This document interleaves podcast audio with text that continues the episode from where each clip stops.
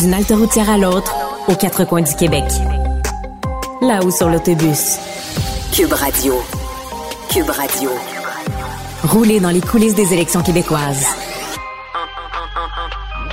Antoine Bon mercredi à tous. Aujourd'hui à l'émission, on s'entretient avec le collègue Alain Laforêt de TVA qui nous parle d'abord de l'immigration, ce sujet qui colle à la peau de François Legault, qui ne cesse de revenir le hanter, entre autres par sa propre faute, mais aussi celle de son ministre, Jean Boulet.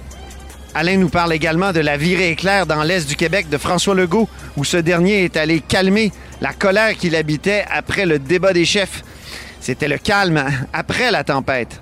Mais d'abord, mais d'abord, c'est l'heure de notre rencontre quotidienne avec Réminado. Réminado. Tout a été mauvais. Ça a été un spectacle désolant. C'était triste de voir ça. Antoine Robitaille. On sait bien, vous voulez faire du nationalisme. Mais non, on veut justement contrebalancer cette délocalisation-là politique. La rencontre. Un jour, on fera notre débat. Oui, oui, bien sûr. Métal sur métal. C'est le moment de vérité. La rencontre.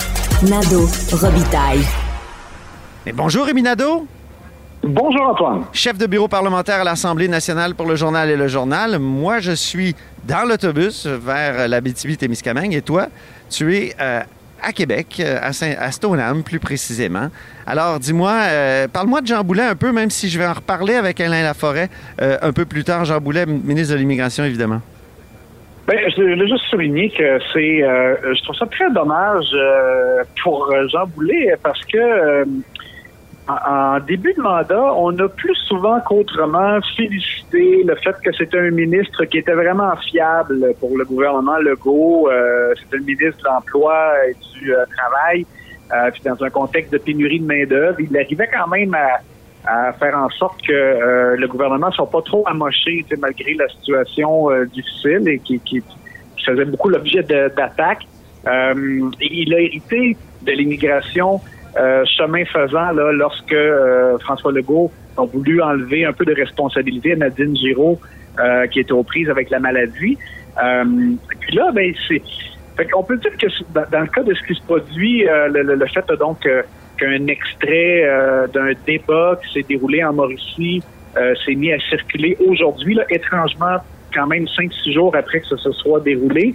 ben là, évidemment, ça le met complètement dans l'eau chaude c'est pas la première fois qu'il y a une bourde parce que euh, on se rappelle qu'il avait déjà euh, dû euh, corriger un tweet qu'il avait envoyé en disant que le gouvernement fédéral devait fermer le chemin Roxham. Oui.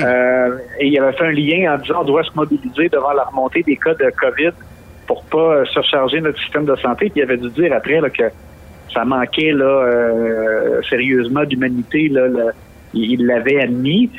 Euh, il s'est déjà retrouvé aussi en porte-à-faux avec M. Legault parce que euh, il avait euh, commenté une proposition d'augmenter légèrement les seuils d'immigration en disant que c'est une proposition raisonnable qu'il allait regarder. Puis après ça, M. Legault avait dû comme le forcer à remettre la, la pâte à dans le sud. Ben oui. Non, c'est pas plus que 50 000.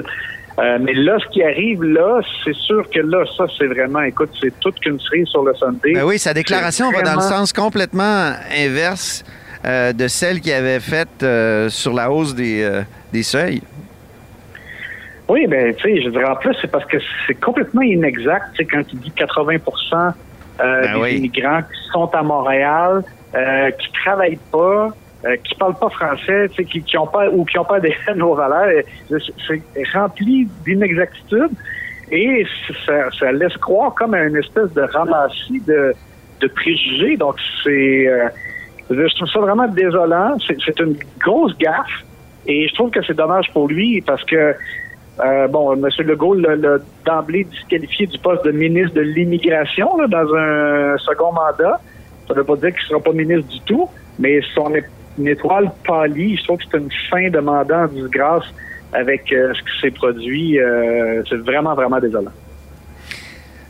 Parlons de Dominique Anglade maintenant, qui est allé en entrevue au journal. Tu l'as eu en entrevue. Euh, donc, comment ça s'est passé? Et quelles sont ses excuses pour le fait que ça va assez mal finalement? Oh, oui, ben c'est ça. On a eu l'occasion de s'entretenir avec elle, avec mon collègue Patrick Delrose, et elle, elle, a, euh, elle a elle-même avancé le fait que le, passé libéral pouvait avoir quelque chose à voir avec la manière dont l'actuel parti et avec elle est perçu. Mm-hmm. Et je trouve que c'est pas habile parce que tu sais comme moi là on arrive là c'est vraiment le dernier droit il reste quelques jours pour mobiliser euh, tes, sympathisants, euh, des gens qui font partie de la grande famille pour qu'ils euh, donnent un coup de main peut-être et, qu'ils aillent voter aussi. Puis là, ben c'est comme pointer du doigt le, les années Couillard, parce que lorsqu'il a dit ça, par la suite, ben là, on a cherché à la faire détailler davantage. On s'est dit, OK, qu'est-ce qui qu'est-ce qui a vraiment fait mal? Moi, je lui demandais, Mme Anglade, qu'est-ce que les gens vous ont dit quand ils vous voient et qu'ils vous disent, c'est pour ça que je voterai pas pour vous? Elle m'a parlé, par exemple, des choix euh, du précédent gouvernement Couillard en matière de garderie. Tu, te rappelles que. Couillard avait modulé les tarifs de garderie en fonction des revenus des parents. Là, pour des gens, là, ça a fait une, écoute, une, facture qui a augmenté de quelques milliers de dollars que les gens devaient payer en faisant leur rapport d'impôt. Euh, le fait qu'ils se sont tournés davantage vers les garderies privées. Euh, il a parlé aussi, sans le nommer, mais de un peu de la réforme Barrette en disant ben nous maintenant c'est de la décentralisation en santé, donc en, voulant dire que c'est c'est pas ce que c'était avant. Mais je reviens au fait que il en demeure pas moins que à ce moment-ci, je trouve que c'était peut-être pas euh, éduqué pour elle. En tout cas, je pense qu'il peut y avoir un effet euh, pas souhaitable pour la mobilisation euh, à quelques jours de vote. Ben oui, sur l'électorat, sur des gens qui ont voté pour ces gouvernements-là, Couillard et Charret, mais même qui ont travaillé, ils doivent être un peu euh, découragés de, se faire pointer du doigt, c'est ça? Ben, pense même, euh, par exemple, à des, à des élus qui ne sollicitent pas de nouveaux mandats, mais qui, étaient ministres dans ce gouvernement-là. Et là, est-ce que tu vas leur dire, euh, vas-tu pouvoir nous donner un coup de main pour le dernier week-end, le jour du vote, euh, je suis pas sûr qu'ils vont peut-être avoir moins d'empressement avec ce genre de, commentaires. Oui, ça résume peut-être le problème de Dominique Anglade, c'est qu'il y a plusieurs libéraux qui se rendront pas voter, qui vont être démobilisés. Ça, annonce peut-être, en tout cas, euh, une partie euh, du problème, de, des problèmes de, Dominique Anglade. Enfin, justement, tu es allé te promener à Montréal, toi, dans des circonscriptions qui pourraient que, que, que, que le Parti libéral pourrait perdre? Exactement.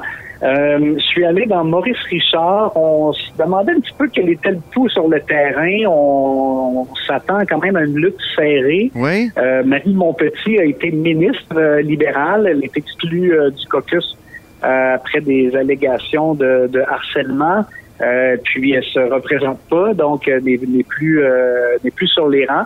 Euh, on se doutait qu'il pouvait y avoir un impact, mais écoute, je l'ai constaté sur place. J'ai passé toute la journée samedi au complet à me promener dans le parc Consic, euh, sur la rue Fleury, au parc Maurice-Richard. Euh, tu sais, je suis allé à la rencontre des gens et on m'a parlé beaucoup de Québec solidaire. Moi, je, à, la lumière de cette tournée-là, si j'avais là euh, une gageure à prendre, je, te dirais que Québec solidaire va l'emporter. Eh, moi, aussi, je suis passé avec Québec solidaire, justement avec euh, la caravane. Dans le comté, on a rencontré Arun Boisy qui se présente euh, dans ce comté-là. Moi aussi, j'ai mm-hmm. comme eu l'impression, mais c'est sûr que c'était avec l'organisation de Orange, donc je me suis dit euh, peut-être que c'est une illusion. On se méfie toujours de ce qu'on voit, mais toi, tu sembles confirmer que l'impression est, sans doute juste. Ben, écoute, dans toute une journée là, de rencontres aléatoires avec des, citoyens, là, euh, une seule personne m'a dit qu'assurément, il voterait libéral. Euh, on m'a parlé, donc, comme je te disais, beaucoup de Québec solidaire, quand même pas mal aussi du Parti québécois. Puis, tu sais, euh, Camille Lorrain, euh, excuse-moi, Maurice Richard avant, c'était Crémazie. C'est une circonscription qui a alterné entre péquistes ben et libéraux là, au fil des années. Lisette Lapointe, je me souviens, a été députée de Crémazie. Jean Campeau aussi, par exemple, ben dans le passé.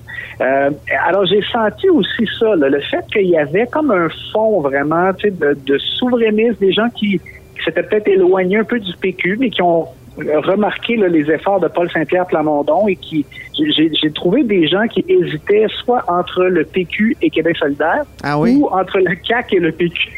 Ah oui. Euh, la, CAQ, la CAQ a une, une, candidate euh, quand même de choix.